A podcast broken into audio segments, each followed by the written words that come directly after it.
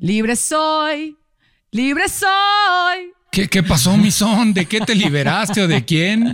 De la maldita comodidad en la que viví por muchos años. Bueno, pues ah, caray, pues compártenos la fórmula, ¿no? Pues no, ¿qué te parece que mejor le preguntamos a nuestro invitadazo de lujo? Un gran ejemplo de libertad. De libertad me refiero para crear, para vivir y ¿sabes qué? Para pensar. Queridos, es un placer tener con nosotros a mi carnalito Kalimba. ¡Vámonos! ¡Vámonos!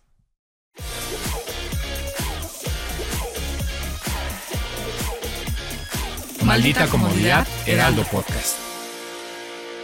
Pues queridos, vean nada más en dónde estamos. Estamos en la, en la sala, en esta sala donde se han creado muchas cosas, en esta sala donde han salido ideas, en esta sala que huele a libertad, en esta sala que, que, que huele a libertad y también huele. Kobe, ¿dónde anda por ahí? No sé, se acaba de ir, ¿verdad? Ahorita ya, se fue.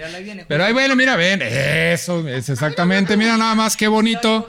Qué belleza, qué belleza. Pero bueno, es un placer, de verdad, es un placer para Sony, para mí estar aquí, tener la oportunidad, porque sé que mi querido Negrito hace muchas entrevistas en mucho tiempo, pero déjenme decirles que hace algunos años tuve la oportunidad de tener una charla y la van a pasar muy bien, la van a gozar.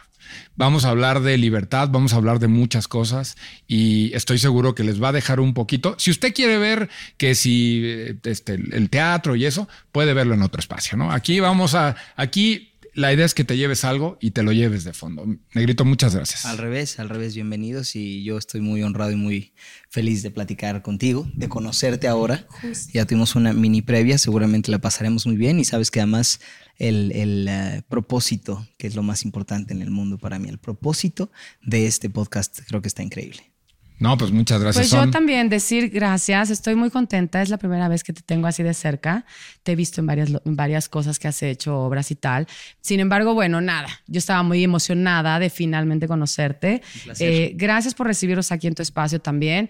Y pues bueno, nada, a ver, en una frase corta, muy corta. Ok.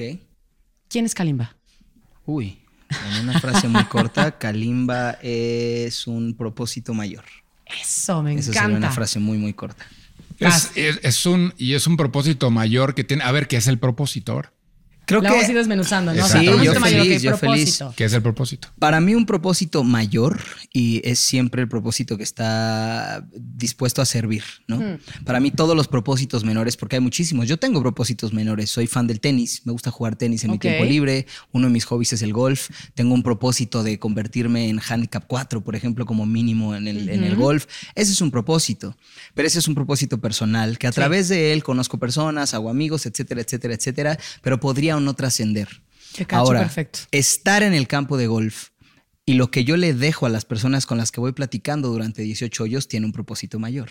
En quién me convierto, qué hago, qué digo, qué actitud y educación muestro con las personas que me rodean y si puedo o no. Y gracias a Dios ha pasado, sobre todo el año pasado y este, que yo creo que la pandemia se volvió en algo que nos metió a todos en un, ¿no? En un Nos pensamiento invitó muy de sí. forma a lo mejor medio forzosa a, Así a- es. a venir, venir para adentro, ¿no? Y, y llevo jugando con ellos ya 6, 8 años y de repente en los últimos años me han preguntado muchas cosas, como oye, Negrito, y la pandemia, y de repente platicamos más profundo. Curiosamente, yo soy una persona que platica muy poco. Entonces, eh, me Tú gusta... cantas es- más. No, escucho más. Eso. Creo que escuchar es lo más sabio que existe antes de hablar. Hablar poco y escuchar mucho es lo más sabio que hay. Entonces, eh, casi no platico en el golf. Y cuando empezó a pasar esto, empezamos a hablar de la pandemia, de cómo cada quien, tanto de manera personal como de manera profesional, eh, de manera emocional, espiritual, mental, la superamos. Empezaron a escuchar cosas de mí, personas que llevaban jugando seis años y que dijeron, oye, a ver. Y después, terminando el golf, nos fuimos a sentar al restaurantito y fue como, oye, a ver si platicamos luego. Fíjate que mi familia me está pasando esto, aquello, bla, bla, Qué padre. Y fue muy padre, porque además también eh, creo que a mí me han visto siempre como entretenedor, ¿no? Hmm. Lo que acabas de decir es como, ay, Kalimba canta. Exacto. Eh, Esa es mi labor. Sí, esa Ajá, es mi labor, esa es mi chamba. Ajá. ¿Qué hago realmente? Y por eso dije propósito, Propósito mayor. mayor. Creo que cantar es el medio, no es el fin. Es el medio para que así como jugar golf y convivir, así como hacer, esos son los propósitos menores. Cantar es mi propósito menor. La mayor parte de las personas creería que es mi propósito mayor y es todo lo contrario. Cantar hace que millones de personas me volteen a ver. ¿Cómo puedo impactar sus vidas? Es lo importante. Justo. Y entonces ahí ¿Cuál viene es el, el, mensaje mayor, que, se ¿no? está, que se está poniendo al servicio? ¿Correcto? 100%. Hay algo que es bien interesante. Yo les voy a contar una confidencia. Hace, la última vez que tuvimos esta charla, este, Kalimba me dijo lo siguiente: es que cualquier cosa que me propongo hacer siempre lo hago bien. ¿Te acuerdas que me dijiste? Sí. Juego fútbol y si de repente el otro día hay que tocar el ukulele, pues lo termino tocando bien y haciendo. Hay algo bien, bien interesante. Creo que tiene que ver con el tema que cuando estás conectado contigo. Sí. Porque todos tenemos talentos. Es cierto. Y esos talentos nos dan la oportunidad, pero hay un tema que se llama el miedo, que podríamos hacer un podcast del miedo, ¿no? Pero hay un tema que te frena definitivamente. Ahora, sí creo que también la música es uno de los grandes propósitos de los seres humanos. 100%. ¿Por qué? Porque te da entretenimiento. Y tú con una canción, y lo dijiste ahorita, tocando a millones de personas, con una canción puedes hacer que le cambie el día a una persona. 100%. Y eso es una gran, gran, gran responsabilidad, más allá de lo que venga después. Y es que entonces te conectas al que compone la canción. Claro. Si tú la compones. Y entonces las letras tienen mucho que ver y cada una de las cosas que viene en el mundo que te rodea siempre tiene este propósito. Ahora dime, ¿qué ha pasado en los últimos años cuando tu propósito se fue haciendo todavía más claro? Sí. ¿Cómo, te has, cómo se ha empezado a reconfigurar tu mundo? Yo creo que tiene que ver muchísimo con el camino que recorres y a qué me refiero. Em, la búsqueda es importantísima. Em, yo siempre estuve buscando el servicio y es algo muy curioso. Yo, mi papá era una persona muy servicial, mi mamá es una persona muy servicial. Desde adolescente empecé a participar de fundaciones, etcétera, etcétera, etcétera. Eh, viví una bancarrota muy fuerte de mi padre que nos llevó a bancarrota de estar en ceros, ceros. O sea, yo viví en pobreza semi extrema porque una amiga de la familia nos prestó por un tiempo un departamento donde pudimos vivir. Si no hubiéramos vivido literalmente a ver dónde, tal vez en la calle, lo digo en serio. Entonces, yo agradezco mucho haber vivido distintos eh, estratos sociales, conocerlos, porque me da la oportunidad de sentir una empatía hacia cada uno de ellos. ¿no? De repente es, raro decir, ¿sientes cómo? ¿Vas a sentir empatía hacia los multimillonarios? Sí, hay que sentir empatía porque el que tengan dinero no significa que tienen la vida resuelta en el área emocional, en el área mental, en la educación, ¿no? Tal vez el dinero al revés los desvía hacia cosas que creen tener resueltas y que están por el contrario. Entonces, em, ¿qué pasó? Que mi búsqueda siempre estuvo hacia el servicio. Me gusta servir. Creo que el ser humano es, es, es una... Es, es muy redundante. El ser humano que no sirve, es decir, que no presta un servicio, no sirve para nada. Es inútil. Porque a final del día, si venimos aquí para ser felices a nosotros mismos y morir, no dejamos nada. No le sirve a nadie más. Es cierto que a través de lo que tú haces definitivamente encuentras y, e impactas a los demás. Y son tus talentos. ¿no? Claro, yo podría decir, a mí me gusta cantar porque me gusta hacer dinero, ¿no? Para comprarme lo que sea, coches. Y cuando canto, canto bonito y le cambio la vida a la gente y entonces impacté. Eso es cierto. Pero por eso hace rato me refería al propósito. Eh, ahorita Farruko está viviendo, por ejemplo, un momento fuerte, está teniendo una crítica popular muy dura, eh, porque está muy espiritual, está hablando de Dios constantemente, habla del arrepentimiento que siente de lo que cantó durante mucho tiempo, que él no se había dado cuenta de cuánto daño hacía a través de su música. Y entonces ya hay mucha gente que dijo, ay, este ya es otro cristiano que ya se arrepintió y las drogas y esto. Pero lo están juzgando porque está cambiando su vida. Ahora esa es una decisión personal, ¿no? Eh, pero lo curioso es que es, es muy real. Yo puedo impactar a millones con mi canción. La pregunta es, ¿hacia dónde los va a llevar mi canción? Sí, Claro, es que ¿qué la- es la tocar, responsabilidad. Y no? ahora, ¿Qué ahora va a que decías una cosa, yo creo que durante la pandemia, y, los, y estarán de acuerdo conmigo, muchos obviamente nos enfrentamos a situaciones difíciles, ¿no? Y entonces, ahorita que dijiste literal, tuvimos que vivir sin nada, el día que te quedes sin, te, te quedas sin nada, pues un miedo menos, ¿no?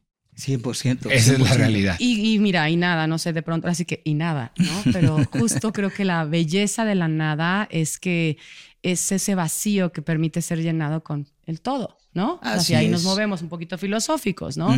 Pero tiene que ver con eso, o sea, poder eh, de alguna manera como disolver esta idea de eh, y llegar a esta nada es, es un momento, digo nada, ahorita lo veníamos platicando mi querida María Nukes y yo ahorita que veníamos para acá contigo, pero bueno, otra conversación. Entonces, a ver, el propósito mayor, fíjate, me hiciste recordar, a ver si, a ver si le, le suena esto. Hay un documento, perdón, es que siento que te lo puedo poner al frente, a ver, Bienvenido vamos a te- soltarlo. Échalo, échalo, échalo, sin Eh, miedo al Sí, éxito. Perdón, perdón, ahí voy. Eh, hay un documento precioso de un cuate que se llama James Cars, ¿ok? Y se trata de, la, de los juegos infinitos. No sé si lo hayan escuchado. Ahorita Simon Sinek, eh, eh, también si no, ahí vayanlo googleando, sacó un libro que se llama Juegos Finitos y Juegos Infinitos. Y básicamente la idea es esta. Él dice que existen dos juegos en la vida. Bueno, dos juegos. Eh, la vida, lo que quieras.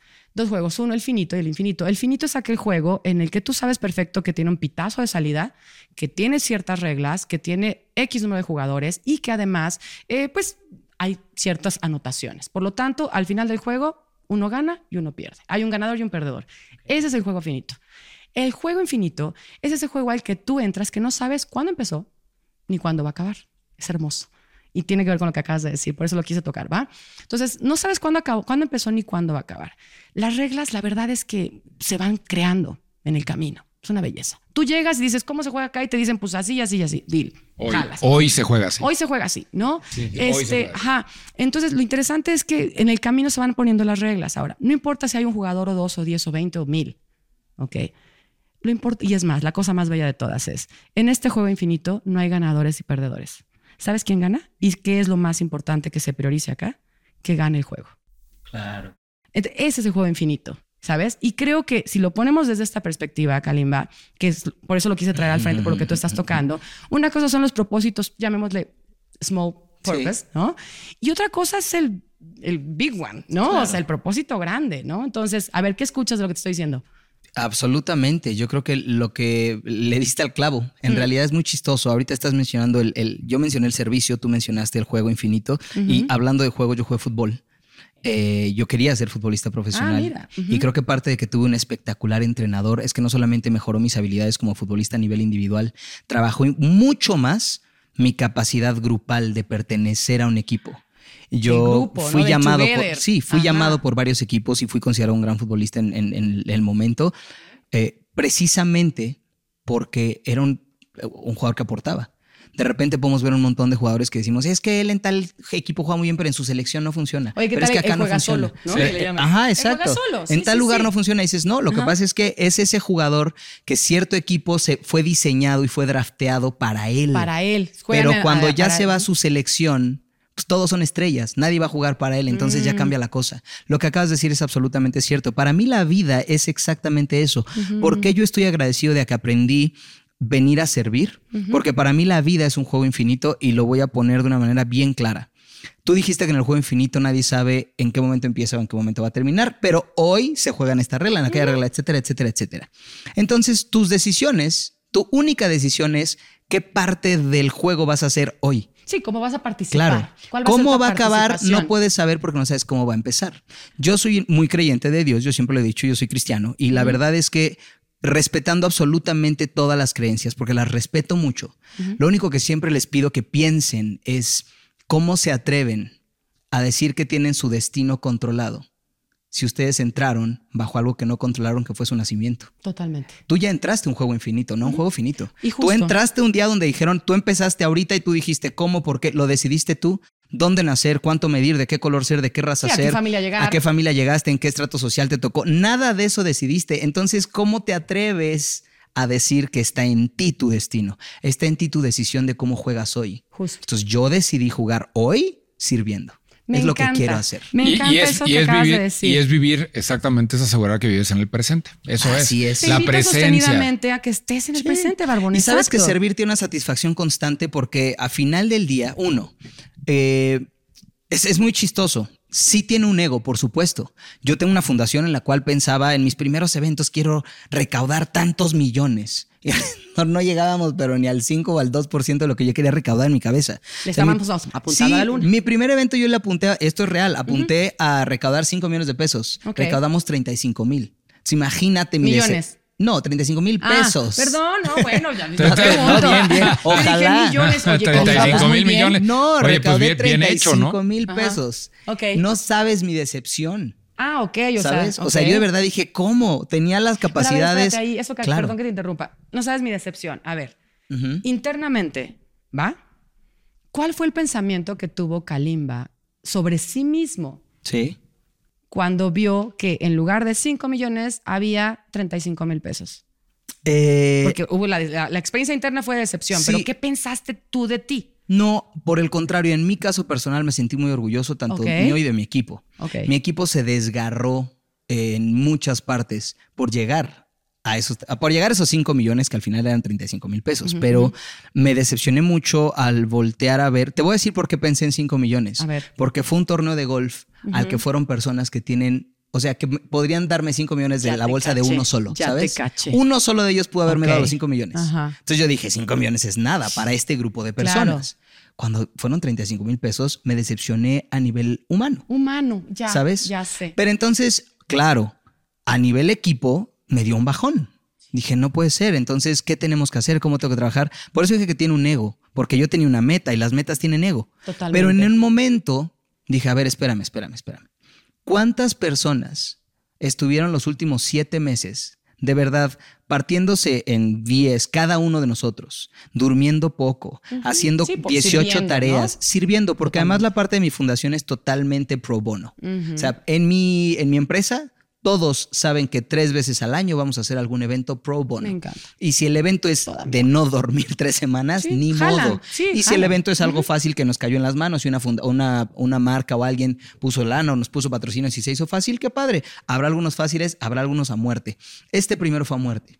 Y entonces sí estuve dos días muy molesto, muy decepcionado, Sí, muy, muy pero después ¿no? dije, Por a ver, espérame. poquito como el, el, el- ¿Te imaginas ¿Cómo que lo tomaron? te ¿Cómo lo imaginas que pudiéramos juntar otro grupo? Éramos ocho personas. Ok. ¿Te imaginas que pudiéramos juntar otro grupo de ocho personas que recaudara 35 y luego otro grupo de ocho personas y el otro? Ya. Es que ahí- creo que tengo que estar muy, creo que Claro. tengo que estar muy orgulloso de mi equipo, porque si esto se replica en muchos equipos, llegamos a más de 5 millones, ¿sabes? Totalmente. Pero hay, hay, hay una cosa que es bien interesante en esto que dices y desde la perspectiva del propósito es que si tú le logras cambiar la vida a una persona y si tú le logras cambiar la vida a dos, a tres y si cada uno de nosotros desde el propósito accionamos ahí, Sí, la gente que tenga bien claro el propósito va a cambiar el mundo. sí. Porque no se trata, todos quisiéramos llegar. Lo que pasa es que en los 80s y 90s el impacto se medía en el número de personas. Hoy se mide en la profundidad de las acciones que tú tienes y eso es lo que haces. Claro. Y ahí es donde está realmente el cambio. A mí de repente me pasa, oye, ¿cuánta gente fue a tu conferencia? Dos. güey. Y yo lo que siempre digo, y tú, tú que tienes tantos experiencia en los escenarios, yo le hablo igual a dos que a 50 mil. 100%. Entonces, ¿por qué? Porque, pues porque más allá de que hayan pagado uno es respeto. Esa es una. Y el compromiso es contigo. Y el compromiso es conmigo. Claro. Entonces yo te tengo que entregar ese mensaje porque si te lo entrego, te lo llevas. Entonces en ese torneo fueron 35 mil y como decías, va. Entonces, ¿qué es lo que tenemos que hacer? se cambió la vida de tres personas. Se cambió Y la vida de tres ¿sabes? personas. A ver, pero Ah. cambiar la vida de tres, que es lo que decías, Barbón, ¿no? O sea, cambiar la vida, es más, vamos a regresar a la ecuación. Cambiar la vida de uno, date cuenta, o sea, una persona tiene, pensemos en su radio, ¿no? Por lo menos de tres a cinco. Claro. Pensemos, ¿no? Gente que, que sin duda eh, puedes, pueden transformar. Entonces, esto es fractal. O sea, ya no importa la masa en el frente, sino que importa esta persona, esta persona, cómo cambió o cómo se transformó y de qué manera eso que le pasó internamente va a empezar a impactar a su sistema o a su Así es, microsistema. así Entonces ahí es es. donde empieza a pasar, ¿no? Y hubo más cambios, porque por ejemplo, como te dije, parte de mi empresa es hacer estas chambas, no es opcional. Pero dos personas que en ese entonces trabajaban en la empresa, el año siguiente me dijeron, oye, vamos a volver a hacer el torneo.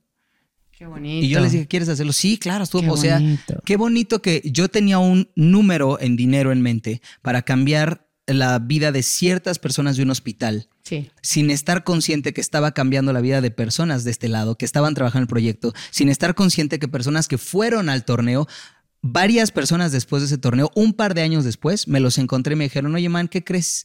Y hasta uno de ellos me dijo, te pido una disculpa, en tu torneo yo no doné, yo no participé, o sea, me gustó el torneo, la pasé increíble, pero no doné. La verdad es que no, creo, no creía mucho en las fundaciones. Y me ha cambiado la vida en estos últimos años y, Y decidí quiero. empezar y ahora tengo mi torneo. Pero te quiero dar las gracias porque tu torneo fue la primera vez que yo me pregunté por qué este man que no necesita la lana, que tiene el tiempo, que podría Sí, estar está dando el- pasando la vida Ujú. bien, por otro lado, es- está tan angustiado y lo veo Está estresado y lo veo de eligiendo. aquí para allá. ¿Qué necesidad? ¿No? Yo de verdad te veía esa idea y decía, man, eres famoso y tienes lana, diviértete, ¿por qué estás Que hasta estresado? de pronto como que pareciera que es como parte de, eh, a ver, voy a tocar una cosa que a lo mejor es como Sí, medio, sí. eh, ¿no? Pero bueno, ya sabes que ahorita me vengo aventurando, Bárbara. Venga. Échale, aventura. déjale, déjate No, venir. Pero es que de pronto pasa eso, ¿no? O sea, pareciera que, que, a ver, el simple hecho de que seas famoso, Ok, lo voy a manejar por ahí. A ver, tengo que decirte, si de pronto digo cosas tontas como que es que no me muevo mucho dale, ahí, dale, ¿vale? Dale, Pero tú, dale, son, dale. Este, o sea, el hecho que seas famoso de alguna manera, pues claro, este tiene eh, todo este lado exterior, chingón y tal. Pero hay una parte de, de hasta cierta responsabilidad, ¿no? Me parece, socialmente hablando. Voy a estar metiéndome Debería ahí, ¿vale? haberla. That's my- Ah, estaría interesante que si tú, es como un tema que hablábamos en algún otro momento en otro podcast, ¿no, Barbón? Del tema de la influencia. No hablar de influencers, voy a hablar de influencia, ¿no? O sea, el simple hecho de que tú tengas el privilegio, lo voy a decir desde ese lugar, ¿ok? Que tengas el privilegio de que seas escuchado, visto. I mean, Sí. tiene un- un- una responsabilidad interesante que si Claro. lo manejas bonito desde el servicio, como lo estás sí, sí. diciendo, puta, puedes hacer uf, transformaciones hermosas y auténticamente inspirar más allá de influenciar. Es la, que- gran, es la gran responsabilidad que hay en, eh, y la diferencia que hay entre ser un influencer y tener influencia. Son dos Cierto, cosas ¿no? completamente diferentes, ¿no? Yo creo que eso viene mucho de la mano con cómo el mundo se maneja. Yo he vivido muchas etapas de famoso, las grandiosas en cuanto a fama, Y las grandi- olas así, ¿no? Las Que dices, grandiosas en cuanto a desgracia, las grandiosas en cuanto a coherencia y ¿Qué ser esta eso? persona que creo que soy hoy. Walk the talk, lo que decíamos, Claro. ¿no? O sea, y las otras en las de, claro, que yo me subí a una nube, lo viví, viví años en una nube.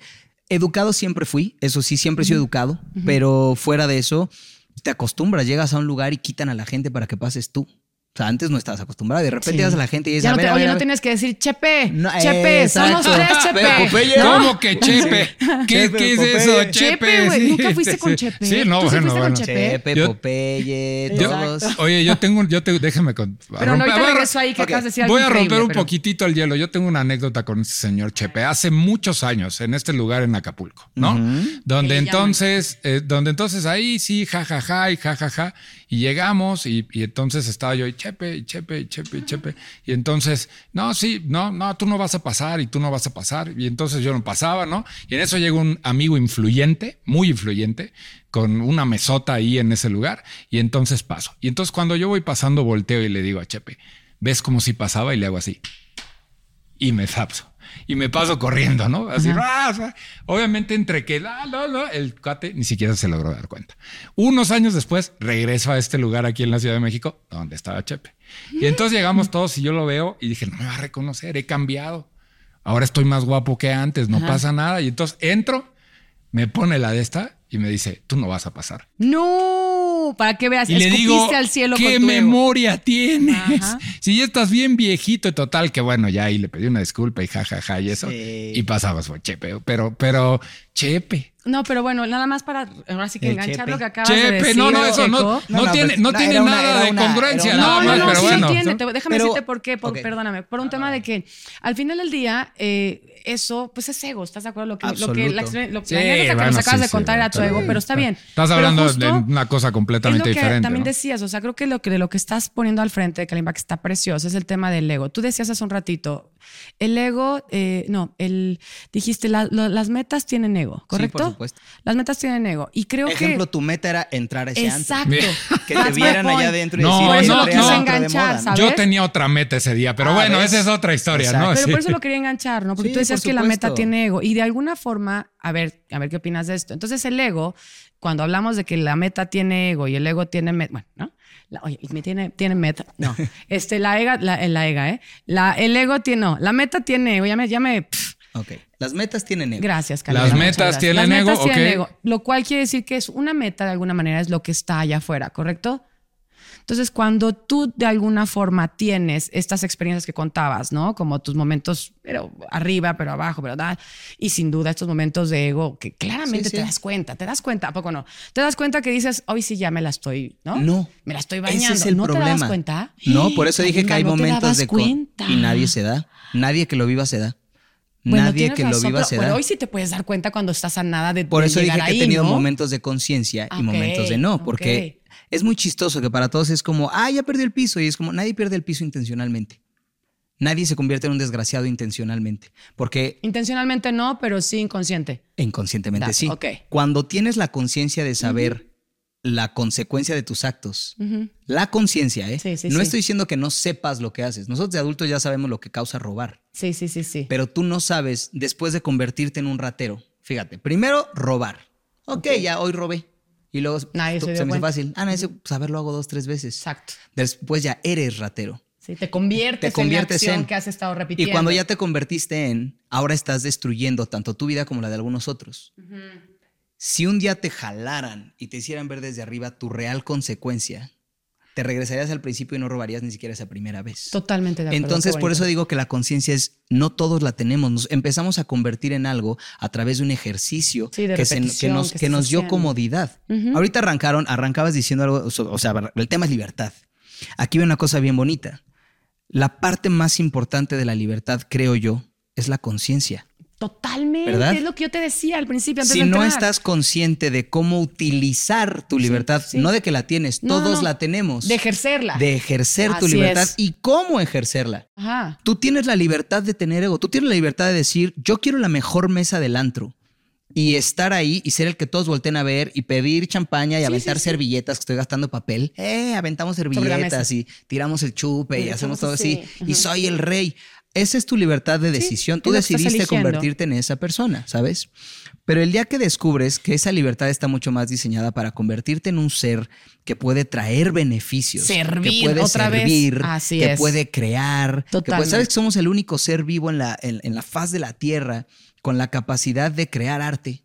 Por ejemplo. O sea, vemos arte a nuestro alrededor. Es cierto que un pajarito crea un nido, los nidos son preciosos, pero el pajarito lo hace por supervivencia, Sí, no por no, es, no es- creatividad. no es consciente, Sí, no ¿no? por- No es Exacto. nosotros, que me voy a tomar dos horas para pintar un cuadro en un lienzo. No, ellos no lo hacen por la conciencia de la, de, de la Sí, del arte, de- de la creatividad. creación. Exacto, lo hacen para, porque ese es, sí, es parte de su Exacto, sobrevivencia. Ellos así bien. son. Entonces, eh, cuando descubres eso y ahí viene esa conciencia, te cambia el mundo. Entonces, Totalmente. a mí me cambió el mundo pasar todas las cosas que he pasado, porque entendí que el primer lugar de mi libertad está en mi decisión.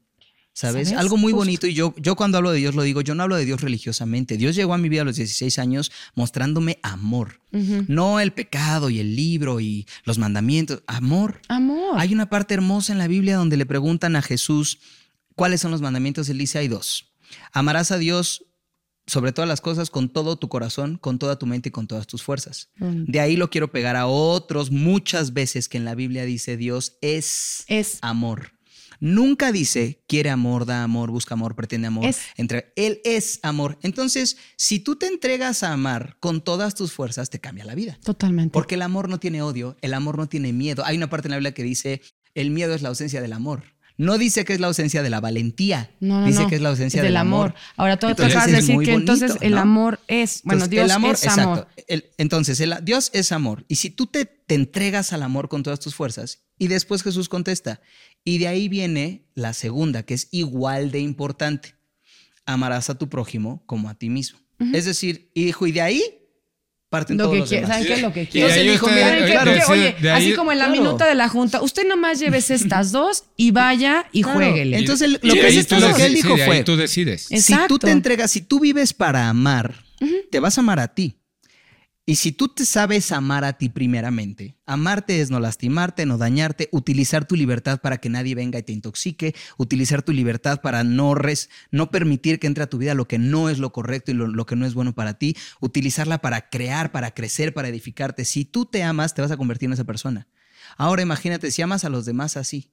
Y entonces ahí viene la pregunta, ¿tú te robas? No, yo no me robo a mí mismo, entonces no le robarías a los demás. Ahora, pero fíjate, esa Déjame- parte... Yo no me déjame- corto porque no me Esa- daño. déjame Entonces no preguntar- dañarías a los demás. De ahí parte todo. Totalmente. Ahorita, Déjame preguntar- vas, Barbón, porque ahorita quiero tocar eso que me encantó. Vas, déjame, por favor. déjame preguntar una cosa. Así de, ay, Este, denos dos horas de podcast el, el- hablando de la perspectiva del amor y la libertad, Sí. hay una cosa eh, que en los últimos años creo que se ha reconfigurado y es esta parte de amar lo que haces O de hacer lo que amas. ¿no? Claro. Entonces, ¿qué es para ti hacer lo que amas? Para mí, me voy a regresar dos segundos al propósito. ¿Por qué? Por- ándale.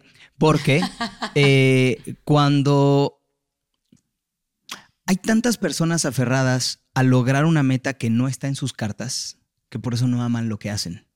Yo conozco, yo tengo una disquera que principalmente trabaja con artistas independientes. Entonces, llegan muchos aquí y me dicen, es que mi sueño es ser artista. Yo siempre lo platico cuando hablo de esto, mi sueño era ser basquetbolista. Nací, mido 1,68. nací en México, en una familia que no tuvo las capacidades de mandarme a una universidad en Estados Unidos donde yo entrenara y después me pudiera, porque más allá del tamaño, existieron dos Moxie Bogues y ahorita me acuerdo del otro, dos personas de mi tamaño. Sí, no tenía que ver con la biología. Pero bueno, dos de ¿Sabes cuántos? a mí, digamos que la tenías interesante. Bastante, ¿no? Pero es decir, no estaba en mis cartas. Si yo ahorita siguiera derrumbado diciendo, es que no fui futbolista, no estaría aquí. Hay grandeza en mi vida, la reconozco, me la ha dado Dios, me la ha dado mi chamba, me la ha dado muchas cosas. A mi chamba me refiero a que soy perseverante, a que soy trabajador, lo que te dije el otro día, lo que lo hago, lo hago bien. ¿Por qué? Porque primero veo si está dentro de mis capacidades. Y si está dentro de mis capacidades, entonces la única excusa para no hacerlo bien soy yo. Exacto. Por eso todo lo que hago lo hago bien, ¿sabes? Porque sé para qué no soy bueno y lo dejo. No me aferro a lo que no voy a poder hacer bien. No estoy hecho para todo. Hoy platicaba con mi novia que mi voz puede cantar muchos géneros, muchas cosas, pero no todos. Hay gente que me dice, tú todo cantas. No es cierto, no puedo cantarlo todo. Me he encontrado con cantantes que cantan cosas que digo, me encantaría poder cantar eso y no puedo, no se me da y tampoco me voy a aferrar. Cuando primero encuentras cuáles son tus capacidades, cuando después de tus capacidades encuentras cuáles son las que, antes de apasionarte por una, fíjate cuáles son las que sirven. Yo siempre me voy al servicio. Leí un libro que me encanta que se llama Crear o Morir y una de las partes del libro dice que lo mejor que puedes hacer para poner una empresa es ver cuál es la demanda antes de crear una oferta. Antes de ponerte a vender, fíjate qué es, lo que necesitan. Que está sucediendo y ahí, y ahí ya tienes absolutos clientes, ¿no? Cuando ya viste que necesitan agua, ah, pues voy a vender botellitas de agua, ya tienes clientes inmediatos.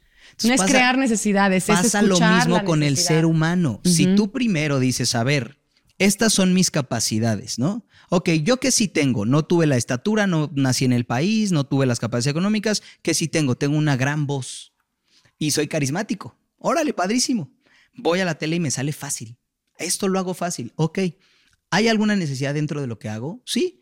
A través de lo que hago puedo tocar corazones, canto en bodas, canto, o sea, ¿sabes? Canto, canto, cambio emociones, pero también a través de lo que hago viene este propósito mayor, que la gente me voltee a ver y les pueda hablar de Dios, les pueda hablar del servicio, les pueda, pueda tener estas pláticas. Ok, entonces creo que aquí, aquí es donde me voy a apasionar. Déjame, déjame El error y lo que se vuelve tóxico, igual que en las relaciones, es que te infatúas primero te apasionas y después conoces si la persona es buena o no es buena para ti. Ya los imaginamos, ay, esa chava me gusta tanto que entonces es el amor de mi vida. Y espérame, espérame. ¿Estás seguro que es el amor de tu vida? De tu vida? No, no, no se trata de si, si, si tiene palomita en la lista que tú hiciste, sino si tiene palomita en la lista de lo que realmente vas a necesitar. Déjame preguntarte una cosa. A la gente que nos Ay, está sabes escuchando. Que, espérate, muy bien.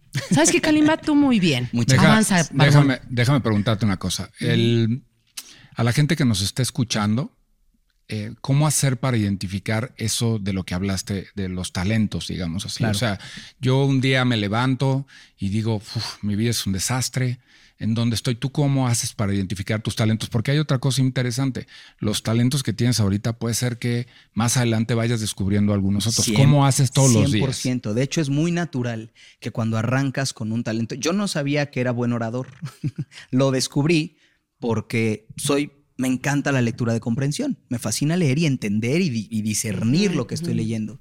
Y de repente me encontré en pláticas, como dije, no hablo mucho. Y de repente cuando me suelto a hablar, me encontré gente diciendo, lo que acabas de decir me cambió el pensamiento. Lo que acabas de decir me sirvió. Oye, quiero platicar más contigo. Y entonces descubrí que era buen orador. Uno de los principales puntos que les puede descubrir sus talentos es, por eso el servicio para mí es la base. Cuando hagas algo, tú dices, ah, nosotros siempre antes de irnos al antro, invito a mis cuates a la casa y en, los chupes yo me pongo a hacerles de cenar, ya sabes, vamos a hacerle cuerpo al vómito. Y lo dije de una manera muy curiosa porque no estoy hablando de nada que sonara como wow. Sí, como súper wow. No, estás hablando de una cosa tan vana y tan burda y tan absurda como que antes de irte al antro tú eres el que les hace de cenar a tus cuates para que es el que arma los chupes. Para que no se les suba rápido. Ah, y cuando les estás haciendo de cenar, todos siempre te dicen, oye, es que tus sándwiches o tus pastitas o tú lo que haces está buenísimo. En ese detalle de un momento tan vano y tan estúpido como la precopa antes del antro, descubriste que eres un gran chef. Sí, que, lo, que tu pasión está ahí. Eso tiene que ver con lo que te sale en lugares bien. más burdos y más absurdos y más, exacto, mínimos, que no tiene que ser, voy a invitar a mis amigos a comer a ver si les gusta mi comida. No es cierto. Como lo dije, puede ser en cualquier situación. Oye, eres muy gracioso. Mau Nieto, que es eh, comediante, estando pero, es muy amigo nuestro desde hace, nuestro me refiero a mi grupo de amigos hace muchísimos años, lo conozco hace 20, 21 años por ahí. eh, siempre fue muy gracioso, siempre. Yo me subí a hacer stand-up de ese grupito, eh, solo somos él y yo que hemos hecho stand-up. Yo me subí a hacer stand-up primero, me encanta, lo escuché desde chiquito. Mi papá, que fue, bueno, vivió en Estados Unidos casi toda su vida, eh, me crió con mucho, mucha cultura gringa y parte de eso era el stand-up comedy. Cuando se puso de moda en México, estuvo padrísimo, yo me empecé a subir, me gustó mucho. Un día lo invité, le dije, súbete. Sí, sí, tengo ganas. Me senté a escribir con él su primer stand-up, le fue muy mal, lo alenté a que se volviera a subir, se subió y ahora es el señor Mau Nieto que está haciendo, que es un gran stand pero Siempre fue gracioso y siempre se lo dijimos. Y era gracioso en las pedas, y era gracioso en las, ¿sabes? Y eso es, ahora, dentro de ser gracioso, descubrió, claro, dentro de hacer stand-up, descubrió, a él le encanta la música, siempre le ha gustado. Descubrió que es bueno para escribir y para hilar ideas para su stand-up, y eso lo llevó a descubrir que también puede escribir canciones. Y ahora, ahora también es compositor. Tienes razón, un talento te puede llevar a, a encontrar otros, pero si no partes de... Lo primero que tienes que hacer para despertar un talento es levanta tu desgraciado trasero del sillón. Son, y, de, otra manera. Tú y yo hemos platicado sobre la confianza. Sí. La confianza, ¿cómo juega en la libertad la confianza? ¿Me estás preguntando a mí? ok.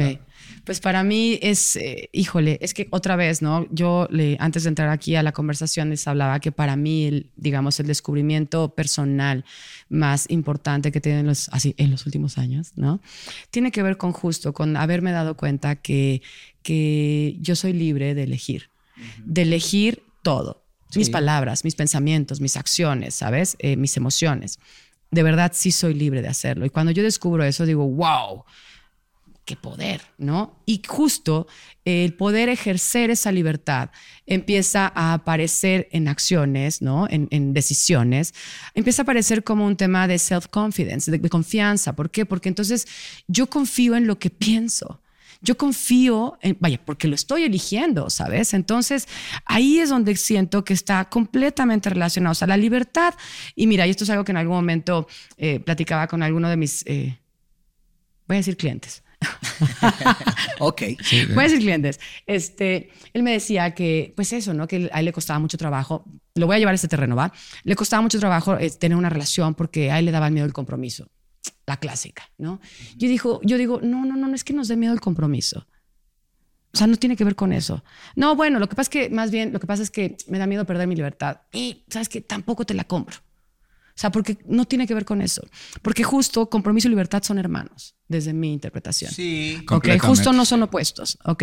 Son hermanos. O sea, cuando tú estás comprometido con tu propósito, eres libre. Claro. Tú elegiste comprometerte, Porque tú nadie eliges comprometerte. Ahora, eso, tiene, eso trae una gran responsabilidad y sí es de valientes comprometerse con el propósito. 100% es de valientes, pero acabo de escuchar en una prédica a una amiga, Vivi Serna, que de verdad no sabes, me tuve que salir antes de la iglesia para llegar al teatro, pero es bien bonito porque su plática tenía que ver mucho con esto y estaba diciendo que hay que, hay que empezar a aprender a descubrir a ponerle el peso correcto a lo que quiero ahorita por lo que realmente quiero.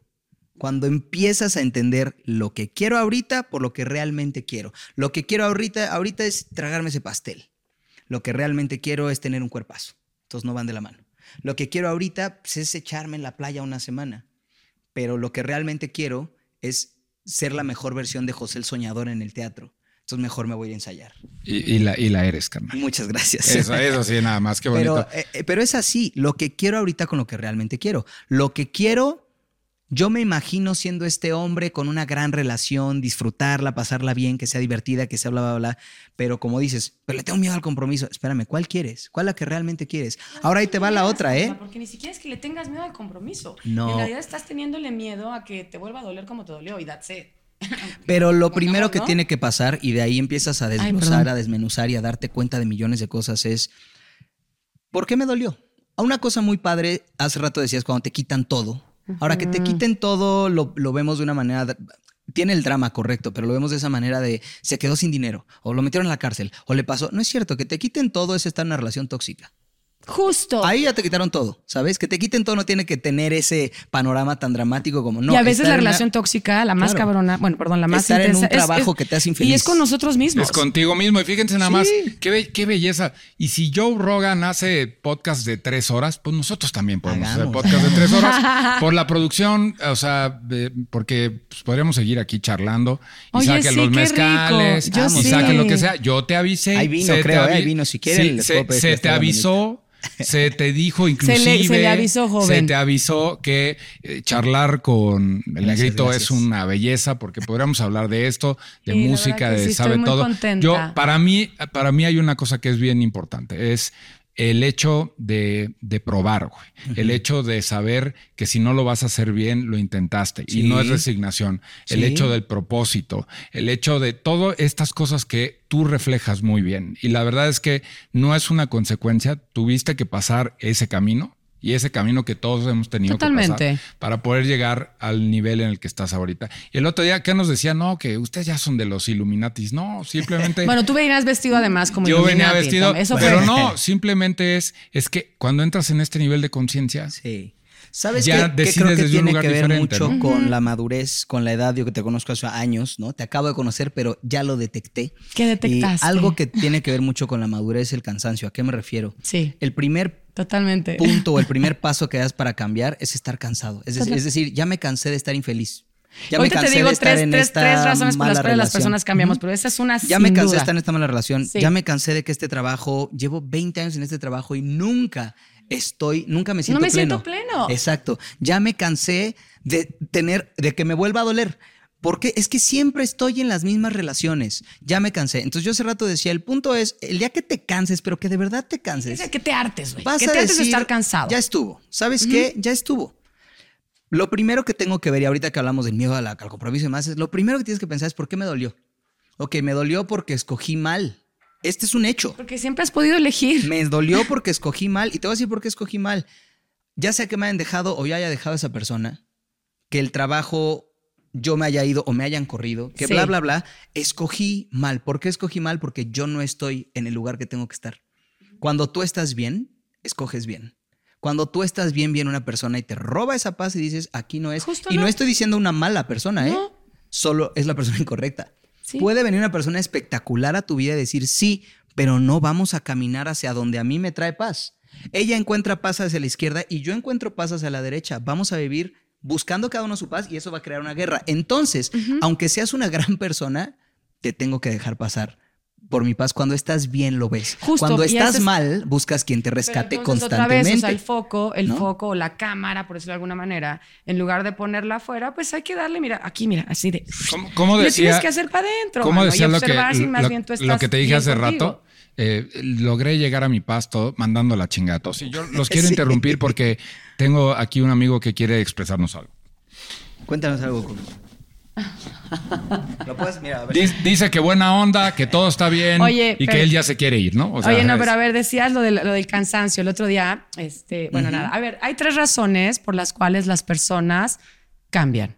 Ya ves que todo el mundo dice, la gente no cambia. Yo te digo, eh, eh, eh. no, sí. Hay tres razones por las cuales las personas cambian. Una, sin duda, es la que acabas de decir. Otra es porque no les quedó de otra, Kalimba. Sí. No les quedó de otra. Fueron arrojados al cambio. Fue, no querías, ¿cómo, cómo la, carambas? la no? vi- A la vida te empujó. Arrojados a cambiar. Entonces tienes que cambiar, ¿ok? La segunda, lo que decías, ¿no? Eh, se cansaron de los mismos resultados, por decirlo de alguna manera, ¿no? Y la tercera, porque lo eligen. Y justo la, Por lo que es- necesidad, por cansancio, por obligación. ¿no? Exacto, gracias, precioso. Entonces, justo el punto es, a ver, todo el tiempo estamos cambiando. La pregunta que yo nos hago y que les hago a todas las personas que nos escuchan, a los incomoders, decías, ¿no? A los incómodos. Este, que les hago es, a ver, tú ya vas a cambiar, ¿eh? aunque no quieras, a mí, podrás pensar que te resistes, que tú no quieres, pero la verdad es que vas a cambiar. Es más, ya está sucediendo, ¿no? La pregunta que yo hago es, ¿vas a elegir el cambio o otra vez el cambio te va a elegir? Sí, te vas a Porque de que va a pasar, va a de que pasar, va a ¿ok? pasar. O sea, ya está Y sucediendo. siempre es mejor elegir porque no siempre el cambio va a venir para bien. pues yo O sí- sea, la cosa es que a veces, por ejemplo, puede ser tu círculo social, pueden ser tus, eh, ¿cómo se llama? Tus costumbres, ¿no? Sí. tu ejercicio diario, etcétera, etcétera. Te pueden llevar a un cambio que no esperabas. O sea, esto es muy real. A- ahorita yo, y lo voy a mencionar para, para bien, eh, yo era cero de dulces, cero. Mi novia, que la adoro, es súper postrera. Entonces yo llevo un año que me convertí en un hombre postrero. Ahora me gustan mucho los dulces y ya, ya Lo- oye, entendí. lo que hace el amor. Y que Exacto. ve- no, bueno, es que, pero Ya es que los, esa post- gente. los postres van a salvar al mundo. Al mundo. esa es la verdad. Ya entendí esa gente que dice, es que si no hay postrecito al final, no me supo No la sabe, comida. la vida, ¿Cómo? es que la vida no sabe. Claro, sin el pero postre ya la lo no entendí. sabe. Ahora yo termino de comer y digo, "Mm". Y fíjate una cosa, una gran persona en mi vida, porque es una gran persona, independientemente de que sea mi novia, ella es una gran persona, Sí. ¿no? Y es una gran amiga, es una gran muchísimas cosas. Sí. Entonces, una gran persona me está trayendo un mal hábito. Sí. O sea, no tienes, por eso dije, ¿Pero no es malo? mal- Eh, la No, pregunta no, no. es si es malo o no. Me está trayendo y a ella también porque nos empezamos a pues sí, definitivamente es malo comer Sí, dulces. es que Sabemos digo, que, no, obvio, comer dulces en es- la- exceso, una de las drogas etcétera, más etcétera, etcétera, etcétera, en sabemos este que está mal. Sí, Otra sí, cosa, y esta es personal, a mí me gusta mantener un tipo de físico. A mí me gusta tener cuadritos. Sí. A mí me gusta mantenerme bien. En mi chamba es una cosa requerida. Ahorita como José, que la mitad de la obra estoy sin playera, es algo que requiero. Eh, Me trae más patrocinadores. O sea, lo puedo decir tal y como es. sí, ¿no? funciona, digamos, funciona, y es que parte de mi ese, trabajo. ese aspecto. Y punto. además me gusta. Yo fui deportista toda mi vida, lo dije, jugué tenis, ahora juego golf, jugué soccer muchos años, me gusta. Y entonces un, un detalle dentro del amor y dentro de todo lo bonito me empezó a llevar a algo que no me estaba gustando. Claro. Y entonces me senté a platicar con ella y fue como, ¿qué te A ver, parece? corazón, tenemos que hablar. Ahora aquí viene una parte importantísima. No fue, tienes que dejar de comer postres para... No, yo ya no le voy a entrar. Ya no le voy a entrar Eres yo, corazón, bienvenida pero tú y ella date. también lo, lo hizo. Pero ¿por qué lo decía? Porque a veces el cambio puede venir para mal. A veces algo que crees que te está, o sea, es como, ay, pues estoy tan enamorada, estoy tan feliz que nos gusta echarnos a ver una movie, comiendo un pastelito y bla, bla. Y claro, nada de eso está mal. Estar con la persona que quieres y pasar tiempo con la persona que quieres no está mal y ese es el mayor engaño. Tengo unos amigos que me hacen reír. Bueno, perdón, pero es Tengo que unos eso amigos te que la paso bien. claro. Tengo unos amigos que ahí están siempre Pero otra para vez mí. eso te tuve lleva a que amigos que, me abandonaron. Sí, pero Ah. es el tuve amigos que me abandonaron y ahora tengo amigos que nunca me abandonan, nada más que les encanta el alcohol. ¿Sabes? Y siempre vamos a excusar ese algo porque nos trae un beneficio. Entonces, lo que hay que cuidar, y por eso, lo, lo- por eso te doy la razón, hay que ver siempre para adentro. Hay que decir, ok, me encanta salir Hay a que reír hacer con un mis check, un amigos. check, un- o sea, como un estatus, ¿sabes? o sea, Ah, sí. Hay, hay un video, hay- el señor Matthew McConaughey, que yo siempre lo, Ah, siempre lo digo, tiene este video de por qué no eres feliz. ¿Y por qué no eres feliz? Y es, yo creo que una de las cosas que. Más bien, para ir cerrando la plática, que es una plática muy bonita, este, el señor dice: elimina lo que no eres. Sí. Exactamente. Y entonces ahorita que dijiste sí, los amigos y el alcohol y todo esto, son este tipo de cosas que cuando no estás en el propósito y no estás en el presente y no estás consciente, son estas cosas que empiezas a pisar para satisfacer al resto de la gente, ¿no? Perdón, es más, voy a sumar lo que acabas de decir. Porque en una de esas, cuando tú no estás. Perdón, porque en una de esas. Gracias, Carmen, gracias, chicos. Cuando tú no estás ahí, como lo acabas de decir, Barbón, te estás eliminando a ti de ti, Exacto. del presente. Y, y- Sí. y Y eso, eso es y justo el eso es lo peor que, no, que puede pasar en la vida. Entonces, este, eh, para usted que está allá del otro lado, este, elimine lo que no es. Ahora, en el camino de eliminar lo que no eres, definitivamente lo que te va a suceder es que te vas a empezar a quedar solo, ¿no? Porque este es un camino Sí, va a de cambiar tu sistema inmediato. Todo el mundo va a querer libertad. que seas lo que ellos esperan, no lo que tú eres. Te acabas de decir, mira lo que no eres. Y todo el mundo te va a decir, oye, pero ¿cómo que no tomas? ¿Cómo que ya no tomas? ¿Cómo que ya no tomas? No, y te voy a decir una cosa. Yo y te van, a, aburrido. te van a sacar del plan. Yo tomé muchos años, mi familia no toma, nadie de mi familia toma y a mí nunca me gustó. Tomé muchos, o sea, ni siquiera, o sea, si yo le digo a la gente que no tomes como, ¿cómo? Yo te vi tomar en el antro a los, desde los 16, yo- sí, tomé 22, 23 años de mi vida, o sea, iba al antro y tomaba, no significa que era un borracho, pero tomaba lo normal. Vas al antro y te echas tus shots y tu chupe y piden la botella en la Te echas lo mesa. que es el shot. Lo- exacto, o sea, Así. tomé como todos tomamos. Nunca lo disfruté porque por educación, por familia, por costumbre no estaba en mí, No, pero era no- lo que no e- esperaban no de mí. eras tú, exactamente. Y ahora que lo dejé de hacer, el 99% de las personas que me rodeaban desaparecieron. ¿Qué le, qué Porque le a todo el puedes- mundo que me, o sea, todos los lugares que quieren es como, vamos a comer, sí, pero no chupes, yo le digo, va, pero cuando ya empiezan los tequilas, yo ya no quiero, Yo- yo, ya no sí, quiero yo ya estar. me voy, claro. Y no, Sí, es- pues no, ya no no. soy doble A ni nada, solo ya no quiero porque se, ya la conversación se distorsiona, ya no está tan padre, ¿sabes? Sí, se pierde cuando- la conexión Voy- de alguna manera. entonces ya no voy, a, estar. voy a grabar esa ya parte. no me invitan. Pues voy a grabar esa parte no de lo que acabas de decir. Kalimba, a la parte. Y se lo voy a, y se lo voy a, este, se lo voy a mandar a algunos amigos. Pero bueno, Negrito, ¿qué le puedes decir a la gente? O sea, un- un- como, como al principio la pregunta de Son fue, este, ¿quién es Kalimba? Claro. Eh, algo potente, algo con cierre, Ok. este, para que se lleve la gente que nos está escuchando Con ahorita. en el. Mira, Así con que todo. empaqueta Claro. todo esto y ponlo El así. tema- chan, chan, chan. El tema era la libertad, ¿no? Se habló del servicio porque en mi libertad yo decido servir, ¿no? Pero el tema es la libertad. La base de la libertad, la base real de la libertad es saber que la tienes. Todos nacimos libres de Totalmente. pensamiento. No dejes, y las primeras personas que tal vez te engañen a creer que no pueden ser tus papás. Son tus papás, Pueden ser tus amigos, pueden ser, ¿sabes? Tu Todas las personas. cercano. Sí, tu círculo más me cercano. interrumpiendo otra vez, es que me tienes toda la razón. emociono. Tu círculo más cercano y las personas que justamente van a, van, te- te van a engranarlo en lo que te puedes convertir de adolescente y de ahí a adulto, son las que te van a engañar a decirte que no lo tienes, ¿no? Entonces, lo primero que tienes que saber es estar consciente de que tienes libertad, tienes siempre libertad. Y dentro de esa libertad tienes la libertad de cambiar lo que te dijeron que eras y elegir lo que sí eres. Y eso es maravilloso. Y dentro de esa libertad, sé muy consciente que esa libertad traerá consecuencias en tu futuro. Cuando tú hoy de verdad sabes mi decisión, mi libertad, dónde me va a llevar cuando tenga 20, 30, 40, 50, etcétera, etcétera, lo que sea para ti tu futuro. El día que nuestra libertad la seguimos viendo como un YOLO, esa, esa idea de, ay, pues soy libre, entonces vivo la vida alocadamente porque pues, hay que ser libres. Ay, mi sexualidad es libre porque, perdón, eh, Freddie Mercury vivió tanta libertad que murió de sida. Lo acabo de decir de una manera muy fuerte porque yo soy fan de Freddie Mercury. Es un ícono y me van a linchar por tocar un tema. Ay, ¿cómo hablas de Freddie? Es la verdad todos los íconos. Acabamos de ver una, el año pasado, antepasado, sacaron una cantidad de películas de todos estos grandes íconos, Elton John, Freddie Mercury, bla, bla, bla, y ellos mismos te muestran lo que fue su vida y lo que los destruyó. Los destruyó no cuidar su libertad. Creemos que la libertad significa que podemos comernos el pastel entero. Lo que no sabemos es que comerte el pastel entero te destruye. La verdadera libertad es- decir, Ajá. amo los pasteles, me voy a comer una rebanada a la semana y así voy a poder comer pastel toda mi vida. Porque si me como un pastel diario, en tres años el doctor me va a decir que crees ni un pastel más. Nunca más. La verdadera libertad tiene límites.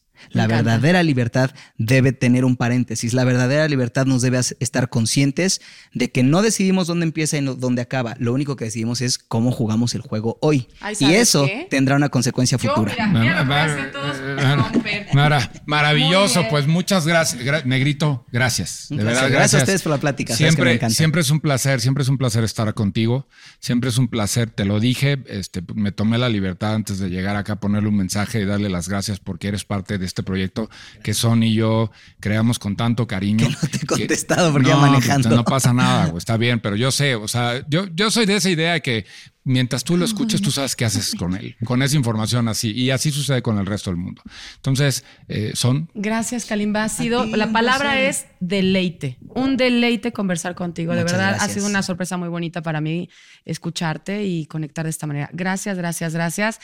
Señores, señoras, incomoders, esto ha sido Maldita Comunidad con Kalimba. Maldita comunidad. de- No, entendí dije maldita comunidad. comu- No, yo O sea, por eso. se escuchó comunidad. No, yo entendí Oh, maldita fuck, no. comunidad. No, hombre, Maldita bendita comunidad. comu- comunidad que nos Exacto. están escuchando. Gracias. Nos vemos en el siguiente capítulo. Gracias. Un placer, ¿cómo estás? Vámonos. Maldita comodidad, Heraldo Podcast.